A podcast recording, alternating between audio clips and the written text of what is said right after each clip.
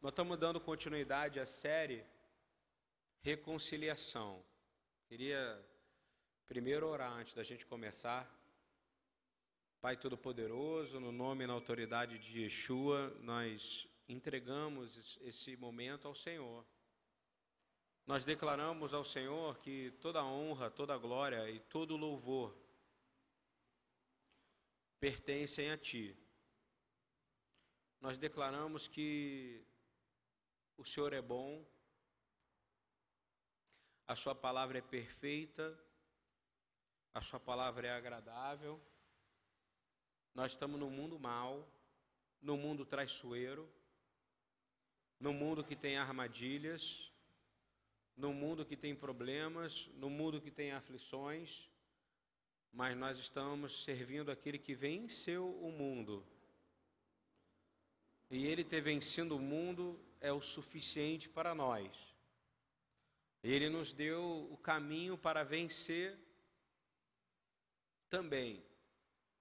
É uma luta constante até um dia, o dia que se chama ressurreição. Quando nós saímos daqui e abrimos os nossos olhos na eternidade e vimos o Senhor é isso que eu espero para cada um de vocês que ouçam aqui. Uma constante busca,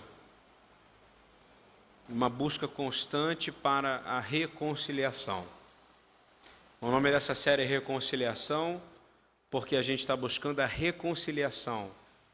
A gente tem falado de reconciliação há três semanas, pulando umas às outras, porque tem outros pregadores, outros mensageiros, mas nós estamos para a terceira aula de reconciliação. E a gente vai falar hoje sobre reconciliação através de destruir a ansiedade, que é o mal agressivo do tempo que nós vivemos. Amém?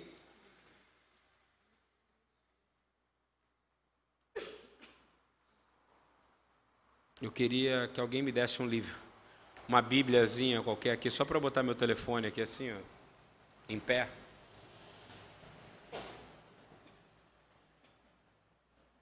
Ou mais um.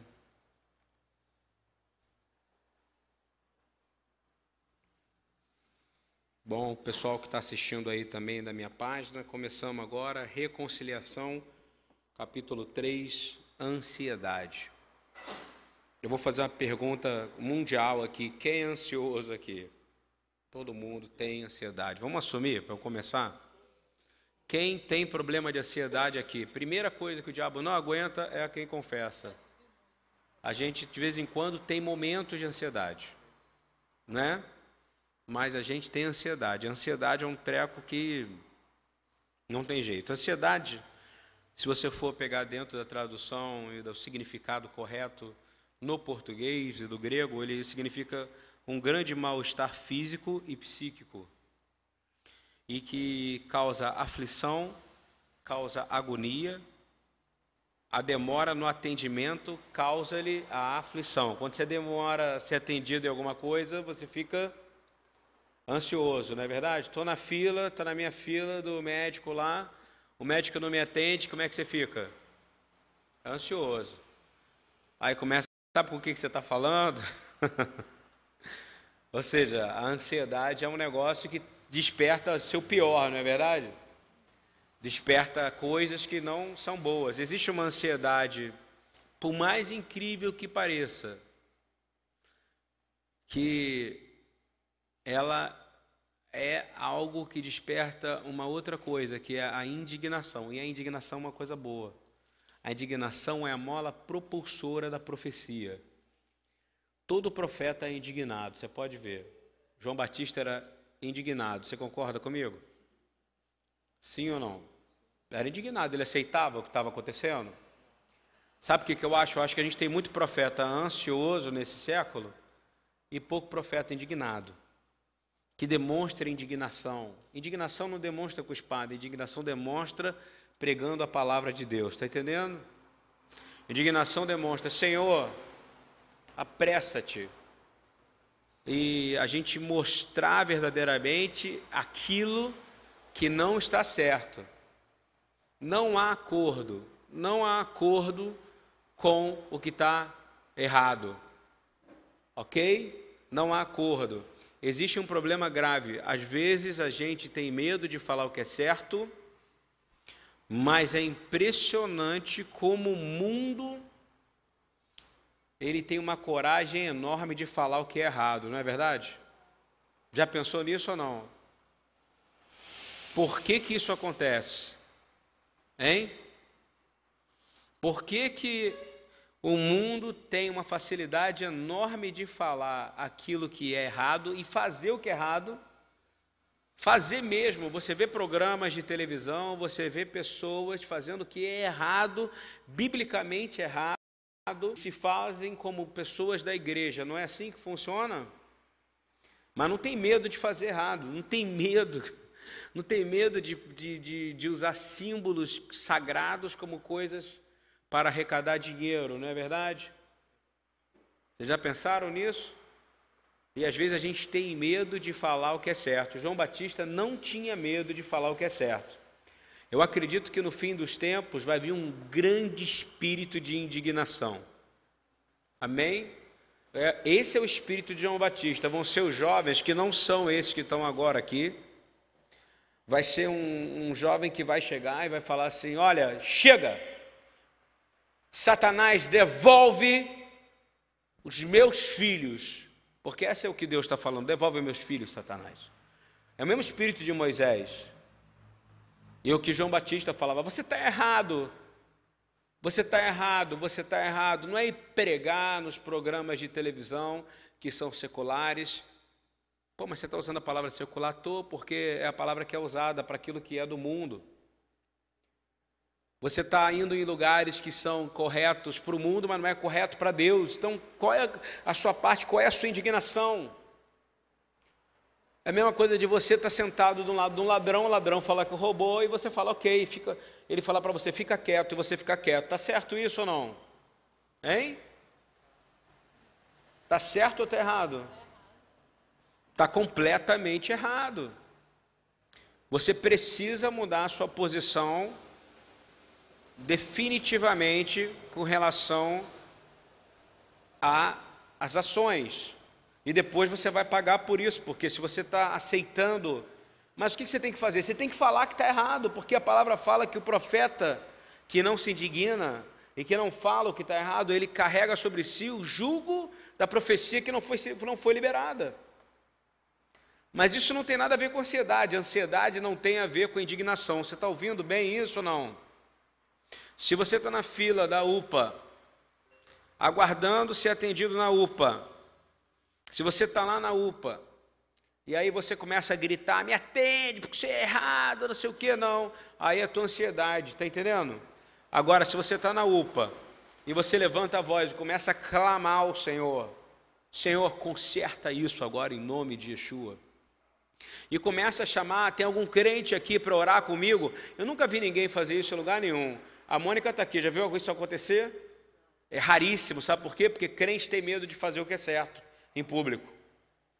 Porque se os crentes se juntassem e falassem, vamos dar a mão, está errado o que está acontecendo aqui, vamos nos juntar e vamos dizer, Senhor, por favor, há muitos enfermos aqui, e tu disseste, orai pelos enfermos, e os enfermos serão sarados. Você não acha que ia acontecer alguma coisa naquele lugar? Mas você ficar ansioso e dizendo: Ah, eu não aguento mais esse lugar, e começa a brigar com a atendente, não é verdade, Mônica? Aí você vê que é crente, né? E crente começa a falar palavrão, começa a gritar. E aí você sabe quem é crente na hora da ansiedade, essa é a verdade, a ansiedade é limítrofe. A ansiedade vai dizer para você o quem é você. Agora, o indignado, sabe o que ele faz? Ele é profeta. Ele vai dar a mão, ele vai chamar. Tem algum crente aqui? Isso é que a gente deveria começar a fazer. Tem, não é verdade? Tem algum crente aqui? Tem algum crente aqui? Aqui na, nesse lugar aqui? Ou então, quando acontece um grande acidente de carro, em vez de, sei lá, ver o sangue, né? Ah, vamos olhar o sangue. Tem algum crente aqui? Vamos orar por essa pessoa que está sofrendo? Vamos orar pela família dela que acabou de perder um ente querido? Você está entendendo o que eu quero dizer ou não? Porque a gente age com. Eu estou dando uma revelação importante. O fim do tempo vai ser pessoas que não terão vergonha do evangelho que pregam, mas nós ainda temos. Nós olhamos, nós vamos lá, nós em vez de dar a mão, nós entramos no lugar, reclamamos e falando: olha, a fila está grande, olha aqui eu cheguei, olha o cara purando ali. Enquanto isso, um monte de gente morrendo. Eu quero, a posição do crente é perguntar claramente: olha só, meu irmão, tem alguém aqui que é igual a mim, que não é mais estrangeiro? Essa é a pergunta. Tem alguém aqui que não é mais estrangeiro porque foi edificado no fundamento dos profetas e dos apóstolos e está na pedra angular e é edificado aonde Deus habita dentro e está cheio do Espírito Santo nesse lugar? A gente não tem essa postura porque a gente entra e vai junto com a marola. Não é isso que funciona ou não? Vou falar de novo.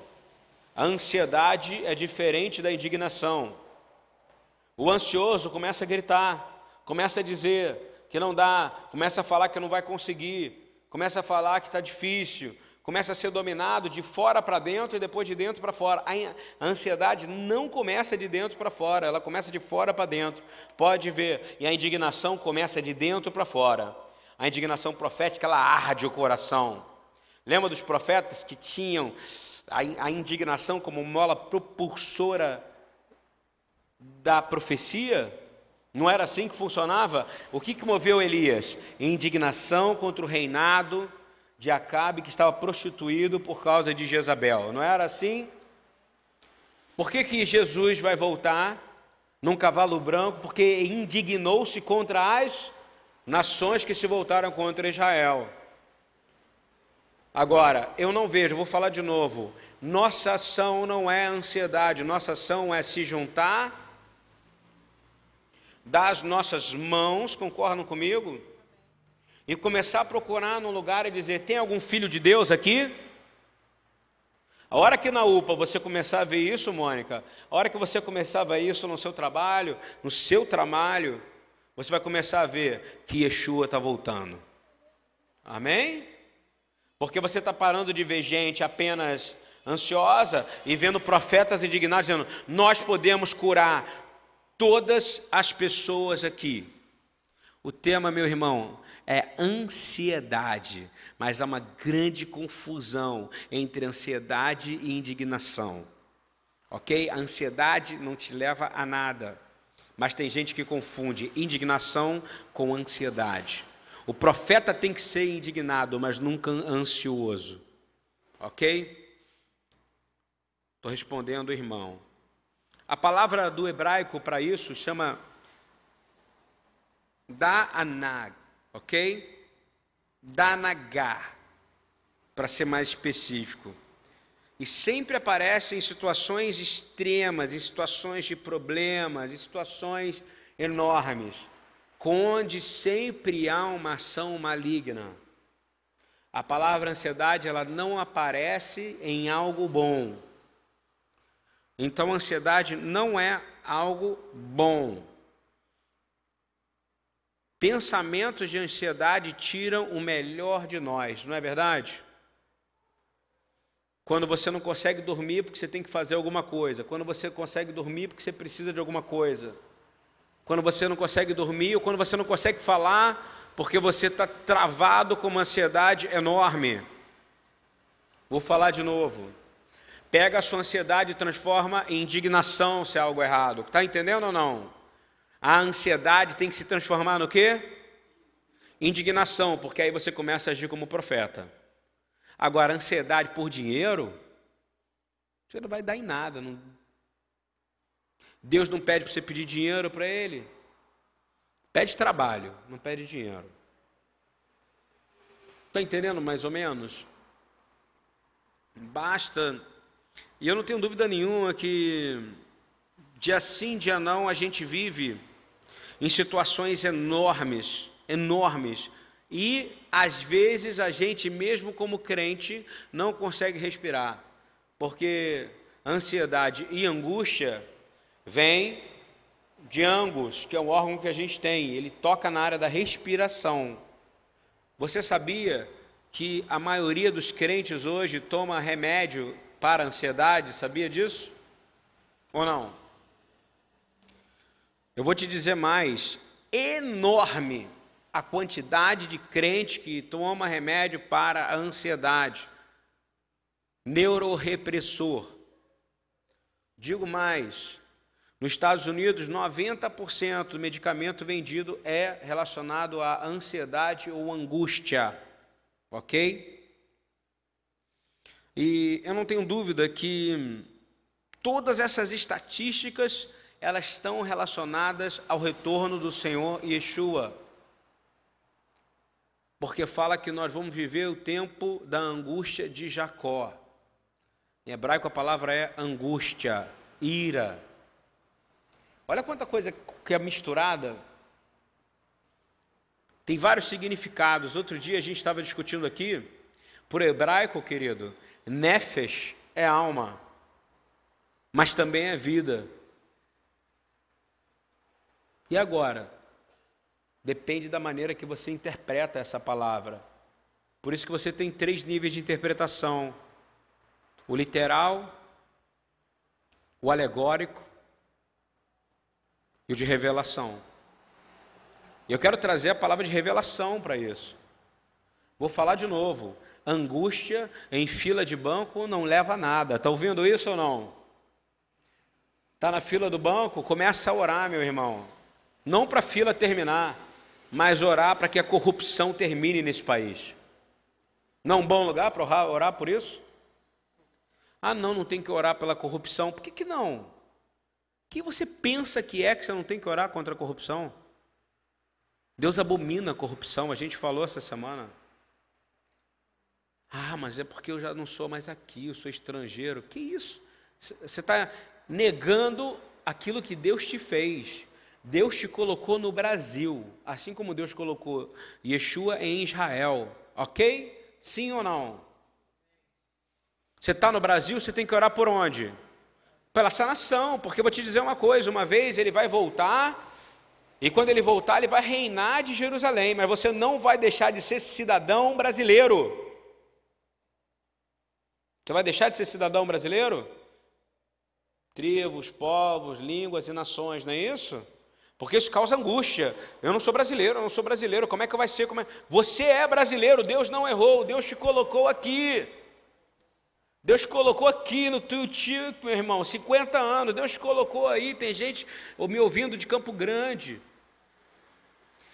Deus te colocou aonde Ele te colocou, da maneira que Ele te colocou, até o dia que você perguntar para Ele, Senhor, para onde o Senhor quer que eu vá? Senhor, o que você quer que eu faça? E como você quer que eu faça? E se ele responder esses três lugares, você pode ir, pode fazer, que ele vai te falar como vai fazer. Senão, o seu lugar é aqui, tirando o judeu, que judeu tem que ir para Israel. Está ouvindo bem? O brasileiro tem que clamar profeticamente por duas nações, Brasil e Israel. Pô, e as outras? As outras também, mas Deus te colocou aqui. A Bíblia fala: orai pela paz de Jerusalém, não é isso ou não? Mas havia uma vez por ano em Sucote, tabernáculos, que todas as nações da terra eram privilegiadas nas orações de Sukkot e de tabernáculo. É uma festa que dentro do Shilosh Regalim, ou seja, as três festas de peregrinação para Israel. O sacerdote chegava lá, erguia os braços e começava a orar, e orava, e orava, e clamava as setenta nações da terra. Isso é ser sacerdote. Você está dentro do banco, está cansadinho da sua fila grande? Que excelente lugar para você orar em vez de ficar angustiado, em vez de ficar com raiva. Está ouvindo bem? Usa a sua indignação para poder chamar a chama profética, porque a indignação é a mola propulsora, é a gasolina da profecia. Amém? Grandes profetas, eles moviam pela indignação, não pela angústia. E eu quero que você entenda isso, porque isso é poderoso demais. Brasil, nós oramos por você nesse momento, amém? no nome do Senhor Yeshua, porque a palavra diz que um dia todas as nações serão reinadas por ele de Jerusalém. É uma coisa meio doida que eu vou falar agora, presta atenção. Você é como se você tivesse duas pátrias. Vai ser assim: você vai morar no Brasil, presta atenção. Mas o seu governo, o seu governo, o seu governo vai ser quem? Quem é o governador? Yeshua, ele vai estar onde? Você vai, você vai precisar de passaporte para entrar em Jerusalém? Não, meu irmão, porque você faz parte do reino dele, amém? Aleluia. Quem recebe Yeshua entra no reino, porque o rei está lá. É diferente quando você vai na Inglaterra e você tem a rainha da Inglaterra e ela te pede o quê? O, o visto, o passaporte. Está entendendo isso ou não? Mas no milênio, você vai ser brasileiro e você vai dizer: peraí, que eu quero ir lá ver Yeshua. Vou dizer mais, você não vai nem precisar, porque você vai falar: Yeshua chegou perto dele. Você não precisa de visto para ver o seu rei. Amém? E essa angústia vai ter que acabar. Deus te fez brasileiro, aceita. Dói menos. Ele não erra. Como ele também não errou. Palavra poderosa que eu estou falando aqui. Isso quebra. Olha aqui, minhas amigas angolanas. Deus te fez angolana, lindona. Não é para segurar lá a katana, não. É para segurar, sabe o quê? As, as palmas e dizer Ebaru Rabá Bechem Adonai. Dizer bendito aquele que vem em nome do Senhor. Está na hora da mudança de postura. Tem um irmão aqui me perguntando aqui, ó. Adoro essa coisa online. Somos considerados como gentios. Como é que vai ser? Bonitão, que nem eu estou te falando. Você não vai precisar de visto para entrar no reino, porque o seu rei vai estar em Israel, os judeus vão morar em Israel, mas o seu passaporte foi comprado pelo sangue do Cordeiro de Deus. E você vai poder entrar, e por toda a eternidade, em Jerusalém. E depois de mil anos, quando o Pai vier, aí não vai existir mais nada. Aí você vai habitar onde? Jerusalém para sempre. Aleluia! Meu irmão, muda seu pensamento, muda seu pensamento que pensar de maneira errada te traz o que? Angústia, angústia. Indigne-se contra quem não gosta da igreja. Se alguém falar mal da igreja, porque é igreja, porque é igreja, porque é igreja, igreja brasileira, olha só, fala assim, meu irmão, peraí. Para, porque a igreja tem um cabeça. Aquela igreja lá do interior, lá do Belém do Pará, em Santarém, onde eu fui, lá dentro daquela ilha lá, que eu vou levar o Paulinho, para levar pasta de dente, para índio. Quem ensinou aquele evangelho para aqueles índios que nunca aprenderam com ninguém? Não subestime o poder de Jesus Cristo porque ele tem entrado em Angola, ele tem entrado no Suriname, ele, entra, ele tem entrado em Serra Leoa e ele vai entrar em todos os confins da terra. Angústia não cabe no povo dele. Amém ou não amém? Simples assim. Quem impõe ansiedade é a gente. A gente que quer ser ansioso, a gente sofre com ansiedade, a gente sofre com a minha por que, que existe pastor? O serviço de pastor. Eu não digo título, porque o título não serve para nada. Ah, eu sou pastor, eu sou pastor. Meu irmão, quero ver o serviço. O serviço. Serviço. Uma vez eu tinha uma filha que tinha uma decisão para ir fazer um curso. Quando eu falo filha, é filho espiritual, sabe? Porque o diabo acusa. Você não tem filho. Ele não tem filho, porque para ele é mais fácil. Para ele é mais fácil. O que a gente gasta nessa congregação, eu falo eu pessoalmente, com todas as pessoas que eu ajudo, daria para eu ter pelo menos quatro filhos em casa. Está ouvindo bem? Eu estava com uma filha minha que eu considero, eu amo, eu venho nessa casa aqui, vou falar de novo, porque eu amo cada um de vocês. E amo vocês que estão ouvindo também. Ela ficou angustiada e ia desistir de um curso que ela ia fazer. Eu falei para ela: vá, porque Deus quer que você vá. Minha função de pastor é o quê? Apacentar e diminuir a angústia para ela tomar a decisão de fazer o que é certo. Ela fez o curso e mudou a vida dela. A gente precisa mudar o nosso interior, isso é importante.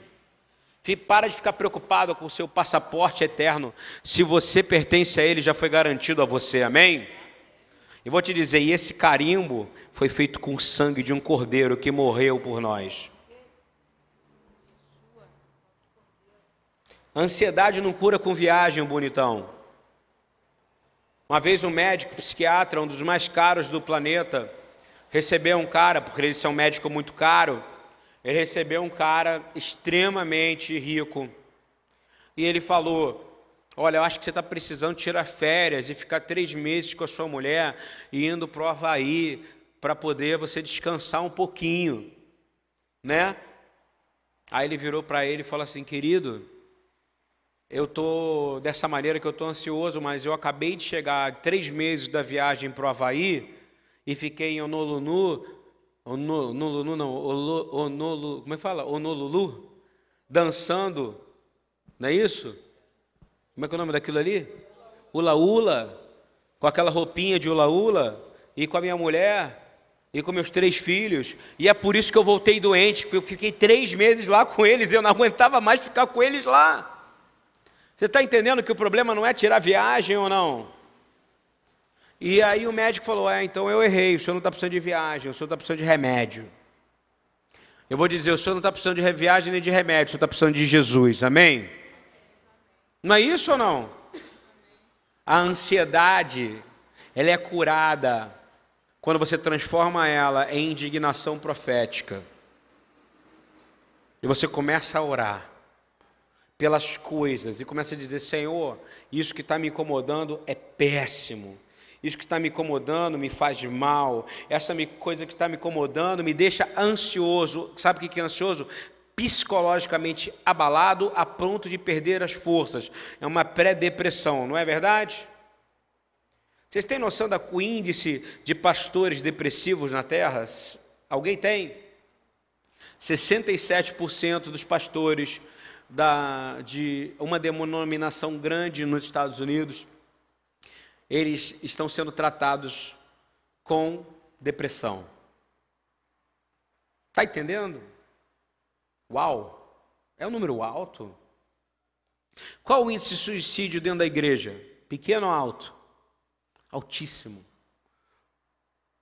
Um dos maiores pastores dos Estados Unidos, Rick Warren, Teve seu filho que cometeu um suicídio no banheiro. Justamente, Rick Warren fez um dia um livro, que é, é o cara que mais vendeu livro na história. Na história desses escritores cristãos. 40 dias, é, Uma Vida com Propósito, lembrei o nome do livro. Todo mundo já deve ter ouvido falar desse livro. O, o homem que escreveu aquele livro teve seu filho no banheiro, pá! Se matou uma igreja maravilhosa, Saddleback Church. Doeu ou não doeu para ele? Acabou com a vida dele. Aí a igreja inteira se juntou e falou assim: Pastor, você não perdeu um filho. Você tem um filho e você tem aqui 70 mil filhos, que somos nós, porque a congregação era grande, mas 70 mil não suprem aquela, aquela carência. Você entende isso? Dói demais. E ele pergunta: aonde eu errei? Mas não é onde errou. A gente tem um inimigo que quer nos culpar o dia e noite por qualquer coisa que acontece. Já pensou nisso ou não? E esse inimigo, se a gente for esperto, a gente entende que ele já foi destruído, não é verdade? Só que ele continua funcionando através das nossas escolhas. As nossas escolhas são péssimas. A gente prefere ficar angustiado porque está na fila da UPA, não é isso? E xinga uma pessoa que está trabalhando ali 24 horas, às vezes sem comer, sem dinheiro para pagar conta, sem dinheiro para fazer compra. Às vezes você está com o médico e não sabe se o médico está com um filho com câncer também. Você acha que não tem? A gente tem que mudar nossa posição mediante as situações da vida.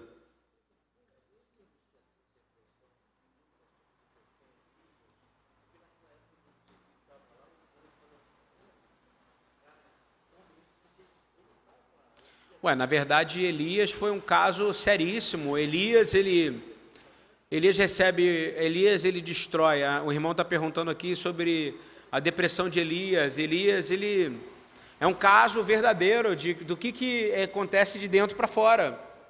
Elias é um profeta que orou e a chuva para. Ele ora, a chuva cai. É um profeta que orou, clamou e disse: Senhor, se a Deus Israel, manda fogo do céu. Ele faz um altar e o nome do altar ele exalta Israel com 12 pedras e o nome do altar chama Israel. Desce fogo do céu, depois ele pega a espada, puxa a espada e mata aqueles 500 Baalim com a espada dele, tá? Não é com a espada dos outros. E depois Deus cinge o lombo dele e ainda fica o cara que trabalha lá para que trabalha para Cabe, ah, não vai chover, não vai chover, não vai chover. Ele fala, manda Cabe embora porque eu vejo uma pequena nuvem do tamanho da mão de um homem, tem até uma música, não é isso? E aí depois Deus cinge o lombo dele, para você entender como é que fortões caem em depressão.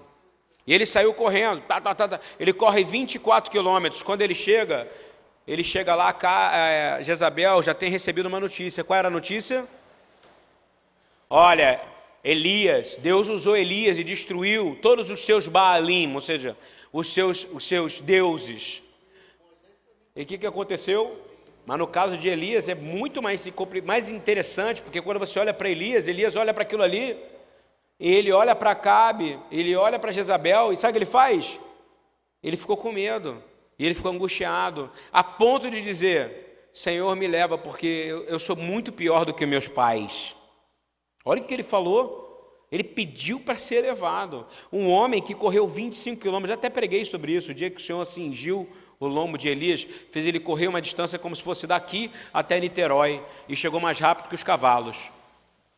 Não tem nada a ver com o poder que você tem, tem a ver o quanto de Cristo tem dentro de você. Está ouvindo bem? E vou te dizer, não se acha melhor do que ninguém, porque todo mundo aqui está sujeito à depressão. Não trate depressão como banalidade. Não está de depressão como coisinha. Depressão é a primeira ação do diabo, depois vem a obsessão e por último vem a possessão. E tudo nasce da angústia. Por isso, quando você fica angustiado, você repreende em nome de Yeshua. Está entendendo ou não? Tudo. Ah, mas é depressiva, é boba, vou dar para ela uma comida melhor, ela vai ficar melhor. Não, ela vai se matar se você não tratar dela. Porque o inimigo quer matar de novo, de fora para dentro. Quando ele entra, obsessão. E quando ele toma posse, qual o nome? Possessão. São três processos. Se eu tivesse que te dar uma palavra, é não fique ansioso. Não fique ansioso por nada, nada, nem por dinheiro. Tem gente que fica ansioso por saúde, tem gente que fica ansioso por filho, tem gente que fica ansioso por dia, né? Ah, vai chegar o dia da minha viagem. Tem gente que fica ansioso por, por trabalho, tem dia que fica, gente que fica ansioso por prova, né?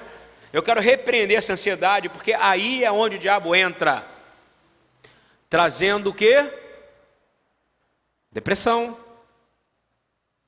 o negócio de Elias foi tão sério que Elias entrou debaixo de uma murta, de um montinho do tamanho dessa cadeira aqui, e ficou lá embaixo, escondido, um homem que era o maior profeta, que os judeus ortodoxos acham que ele é o Mashiach, a representação do Mashiach. Nas festas tem a cadeira de Elias. A gente canta Eliarro Anavi, Eliarro Atisbi, Eliarro, o profeta Eliarro Atisbi, Aguilati, Eliarro, aquele que vem trazer a libertação.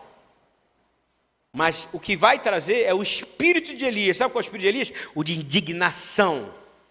Que liberou a palavra contra Jezabel e disse: Olha, tu vai ser comida pelos cães. Mas ele tem um grande problema na nossa ansiedade. Qual é a nossa ansiedade do nosso século? Como profetas e pastores e pessoas, é a verdade. Escuta o que eu estou falando, que é importante.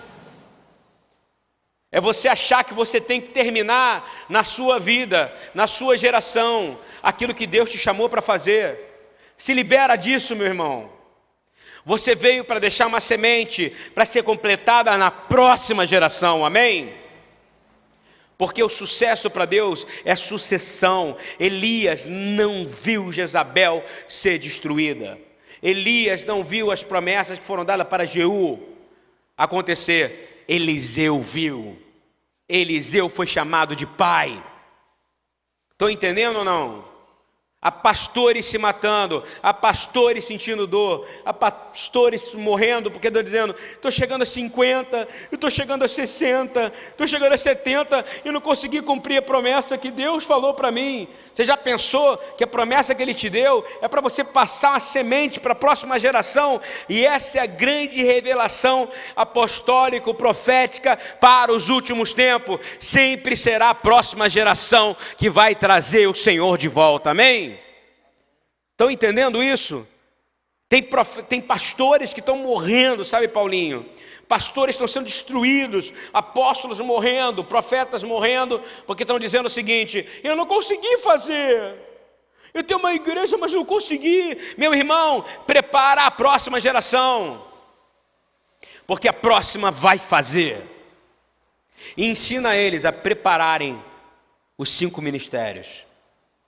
Talvez seja a maior revelação que Deus me deu nos últimos anos.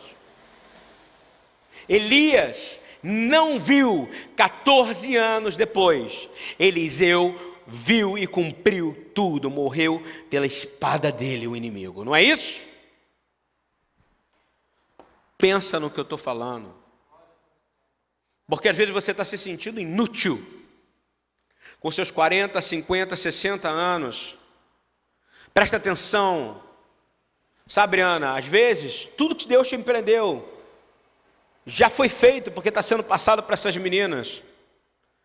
E às vezes elas acham que tudo vai ser cumprido nelas e não vai. Por isso que o Senhor, porque o próprio Senhor Jesus, ele não podia ter feito tudo. Mas ele não fez, ele falou: "Libera o meu espírito para que vocês vão na autoridade e no poder, primeiro na Judéia, na Samaria e nos confins da terra. A próxima geração é que vai me trazer de volta.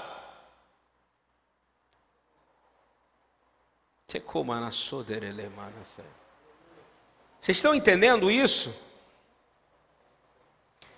Você fica ansioso, você vai se destruindo, você vai se matando, você vai se destruindo e vai destruindo o chamado.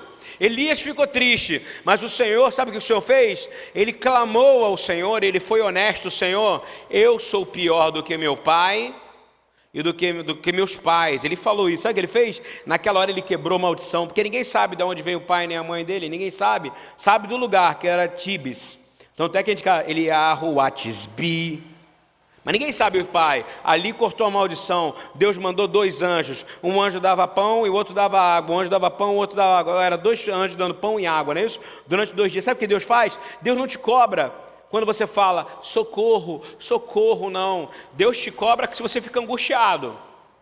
Mas se você pedir socorro, Ele vai mandar pão e água para você. Está entendendo ou não? Ele mandou anjo, minha irmã. Debaixo, ele estava debaixo de uma morta, eu já vi a multa desse tamanho aqui, ó. E ali debaixo daquela multa, sabe o que acontecia? Deus mandava pão e mandava água, não cobrou nada dele, falou, seu errado, você desistiu, você está angustiado, Deus acusou ele.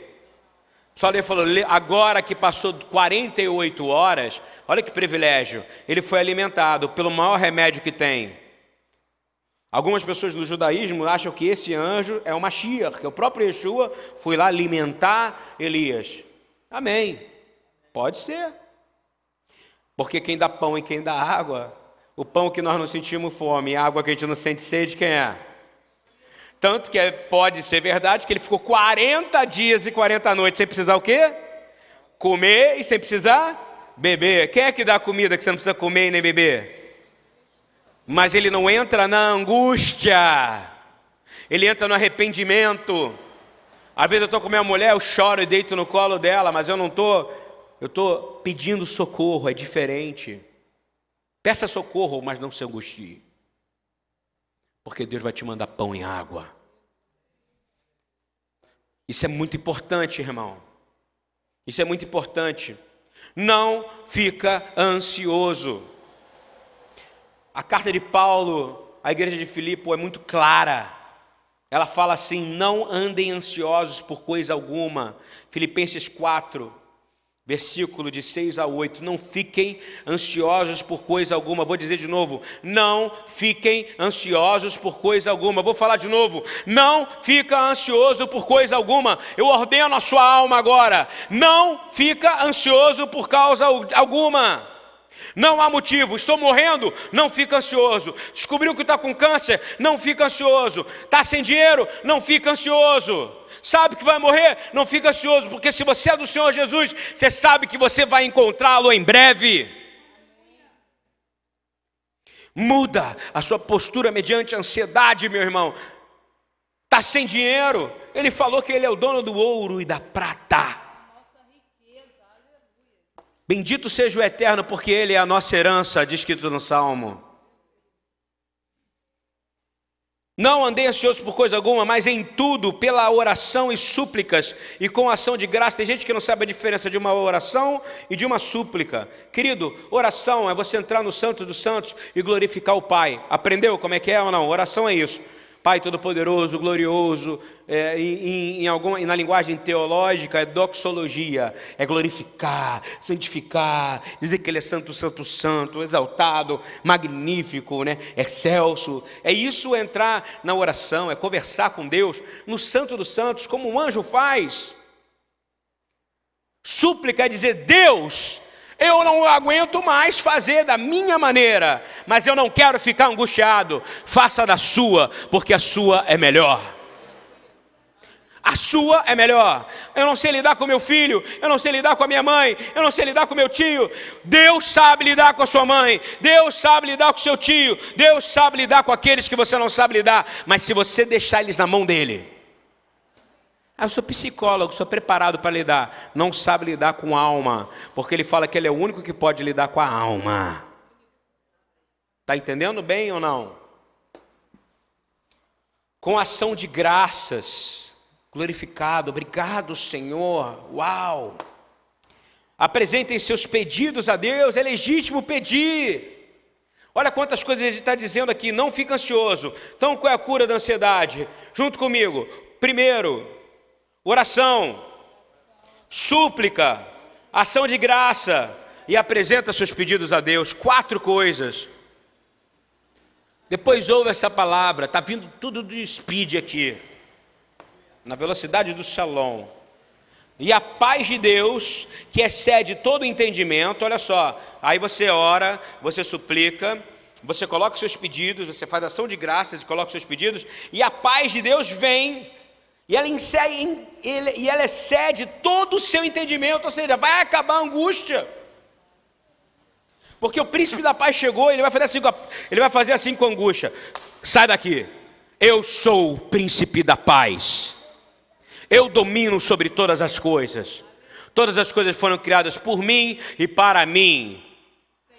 E eu fui criado à sua imagem e à sua semelhança, Deus Supremo é o que você vai dizer para ele e em mim não há angústia, mas sim a perfeita paz.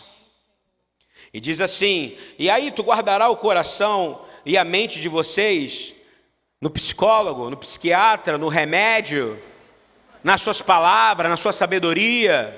Não, você vai guardar todos os seus pensamentos, todos os pensamentos, você vai guardar o seu coração. Em hebraico, Paulo sabia bem, é Halev, Levavra todo o seu coração vai para onde? Vai para o cruz, vai para a cruz, vai para o Senhor Yeshua Hamashia, que não está mais naquele lugar lá como sofredor, ele está lá em glória, declarando e orando por você como sumo sacerdote pela ordem de Melquisedeque, dizendo: ó Pai sobre aquele lugar, e basta ele dar a ordem a falar assim: vai lá sobre Paulinho, vai lá sobre a Gisela, vai lá sobre a Ana, vai lá sobre o João, vai lá sobre a Patrícia, e desce milhares e milhões de anjos para estabelecer a paz na sua vida. Sabe por quê? Porque ele tem poder, ele é o príncipe dos exércitos do Senhor. Só isso.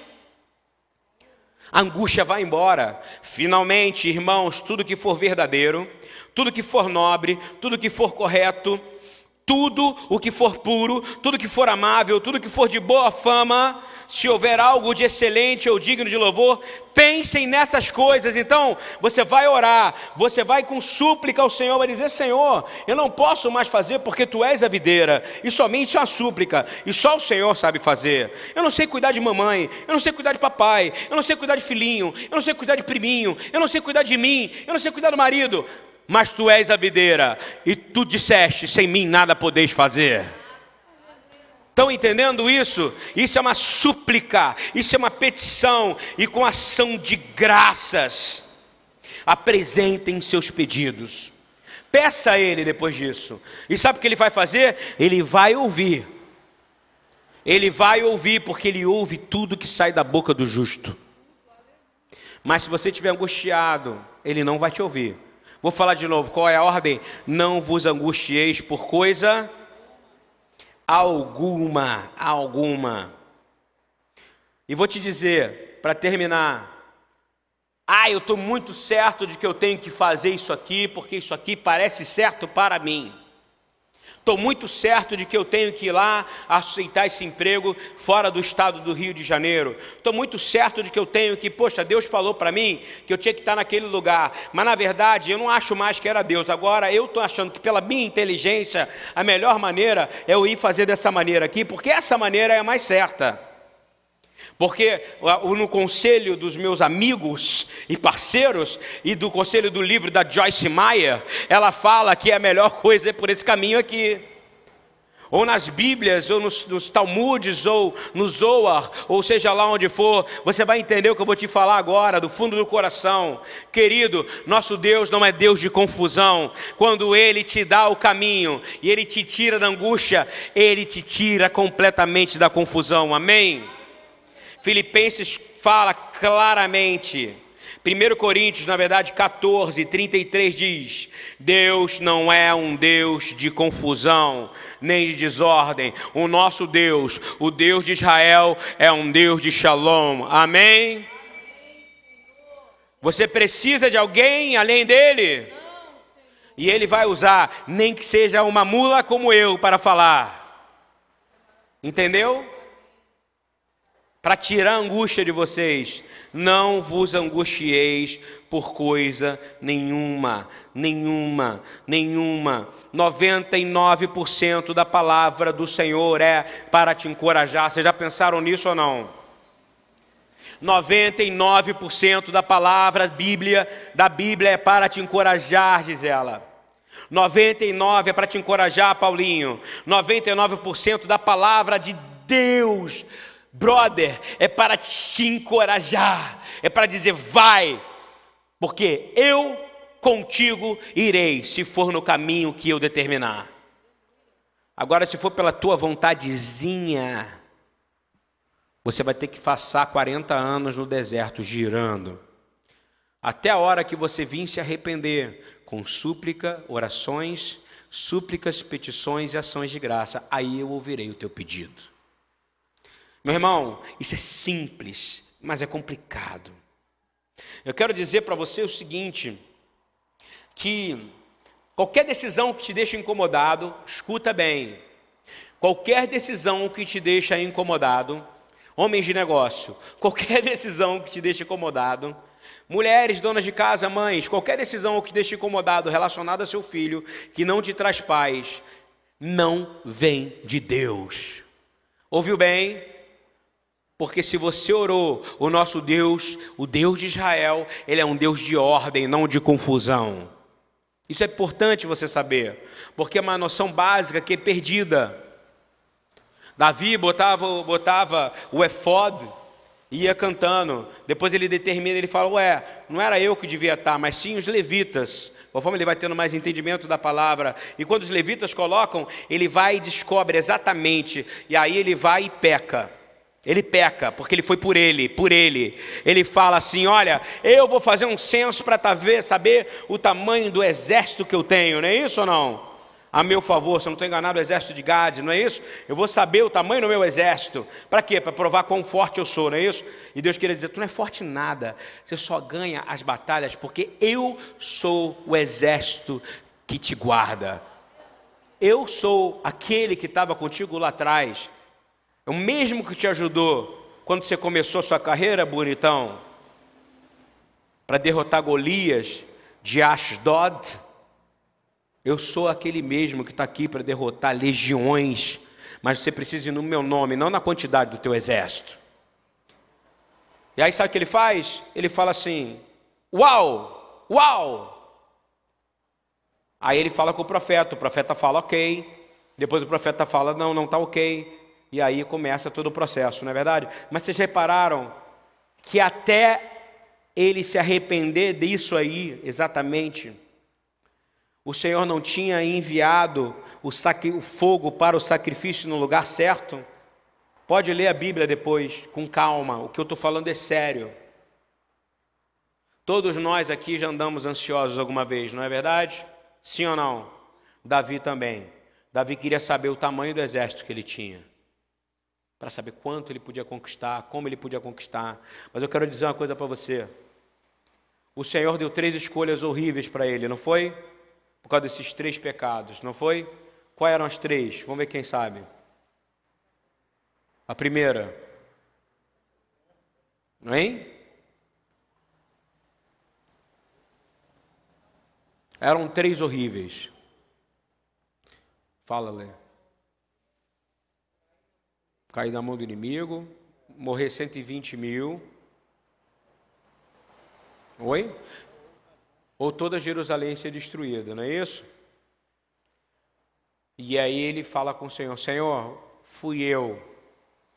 Se não é isso, gente, que está me ouvindo, é mais ou menos isso. Mas na verdade ele foi completamente humilde porque ele, ele se arrependeu da angústia que ele estava e da soberba, da soberba que ele tinha. E aí ele manda fazer os sacrifícios e manda colocar no lugar correto, não é isso? Até então, desde que o povo saiu, ninguém sabia o lugar correto da onde construir o templo. Está ouvindo bem? Só depois teve que morrer muita gente e o rei Davi se arrepender o Senhor, eh, Davi faz a oferta, não é verdade? E é enviado fogo do céu, e o fogo consome. Aonde Deus envia o fogo do céu significa que aquele é o lugar. E é o lugar até hoje aonde Jerusalém sabe que é o monte. É o monte do templo. E nunca vai deixar de ser. E aí Deus começa a falar de Sião, de Sião, de Sião, de Sião, de Sião. Eu estou dizendo isso porque as nossas angústias nos levam a preços altíssimos a serem pagos. Gente que quer servir de um lado e fica angustiada por isso, mas deixa de servir de outro. Para finalizar essa palavra, eu queria dizer para você uma única palavra não se angustie por coisa alguma. Amém? Amém? Não se angustie, você pode ter dinheiro num dia, você pode ter poder num dia, você pode ter força num dia, mas no outro dia você pode não ter nada, porque o próprio Deus vai te colocar em posições de nada. Presta atenção, no pouco, Deus te prova para saber como você vai se comportar no pouco, no pouco. Ele vai saber como você vai agir com ele no pouco. No pouco você vai provar o teu caráter no pouco, vai provar quanto é a sua fé. Vai saber quantas pessoas você vai ligar. Alô, eu estou passando aperto, dá para você mandar 10 reais para mim, 20 reais para mim, 30 reais. E ele já estava querendo resolver esse problema para você. Ele vai ver quão desesperado você é. Quantos empréstimos você vai pegar. Quantas coisas que você vai fazer. Está escutando bem ou não? No pouco ele vai saber: será que essa menina confia mesmo em mim? Será que esse menino confia mesmo em mim? Que eu sou o provedor de todas as coisas? E no muito, ele vai saber se quando ele te dá muito, você vai administrar isso para o bem do povo que ele está enviando e para aqueles que clamam ansiosamente pela manifestação dos filhos dele. Está entendendo ou não? Ele sabe cada centavo que você tem na sua conta, ele sabe cada centavo que você não tem. Porque 99% da sua angústia é por causa de dinheiro. Escutou? E quando você tem dinheiro é por poder. E 99% da sua angústia é porque você não tem dinheiro. E quando não tem dinheiro, ele vai querer saber como é que você vai agir. E eu vou te dizer: não fique angustiado por coisa nenhuma. Mateus 6, 31 diz assim: portanto, não se preocupem dizendo o que vamos comer. De novo, não se preocupe, é Yeshua dizendo: não se preocupe com o que você vai comer. Eu vou comer no Outback, eu vou comer galinha, eu vou comer pão, eu vou comer miojo, eu vou comer, não interessa. Não vai faltar nada na sua mesa. Mas se você ficar preocupado com o que você comer, você vai ficar passando por necessidade. Ele diz assim: ou que vamos beber, ou que vamos vestir, pois os pagãos, ele, a, a tradução é gentios, e a tradução é as nações que não são do Senhor, é que comem atrás dessas coisas, correm atrás dessas coisas, mas o Pai Celestial sabe que vocês precisam delas. Busquem, pois, em primeiro lugar o reino do Deus e a justiça. O reino de Deus e a sua justiça. E todas essas coisas serão acrescentadas a vocês. Portanto, não se angustiem pelo dia de amanhã. Da onde então?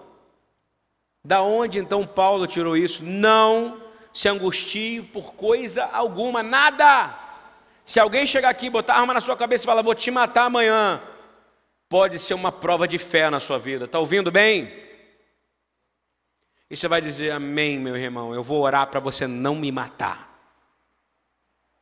Você crê que o Espírito Santo pode mudar essa situação? Quantas vezes não mudou? Querido, seu passaporte, se você é do Senhor, ele é um passaporte que tem um selo eterno para visitar o Rei da Glória em Jerusalém e para representar essa nação quando todos estiverem cantando: Santo, Santo, Santo é o Senhor dos Exércitos. Digno é o cordeiro que foi morto. Você vai estar lá. Então você vai ficar angustiado porque você vai morrer? Oi?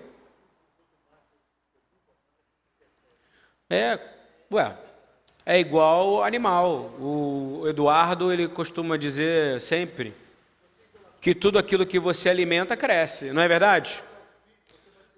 Se a gente encher de comida a lá a cachorrinha da Ana, que é pequenininha, ela vai ficar gigante, gorda. Agora, se você, a, a, a palavra fala em Apocalipse, para ilustrar e fechar, porque eu quero fechar, em Apocalipse 12, fala o seguinte: o dragão, que era a serpente, não é isso? E que é o diabo. Se alimentava de quê?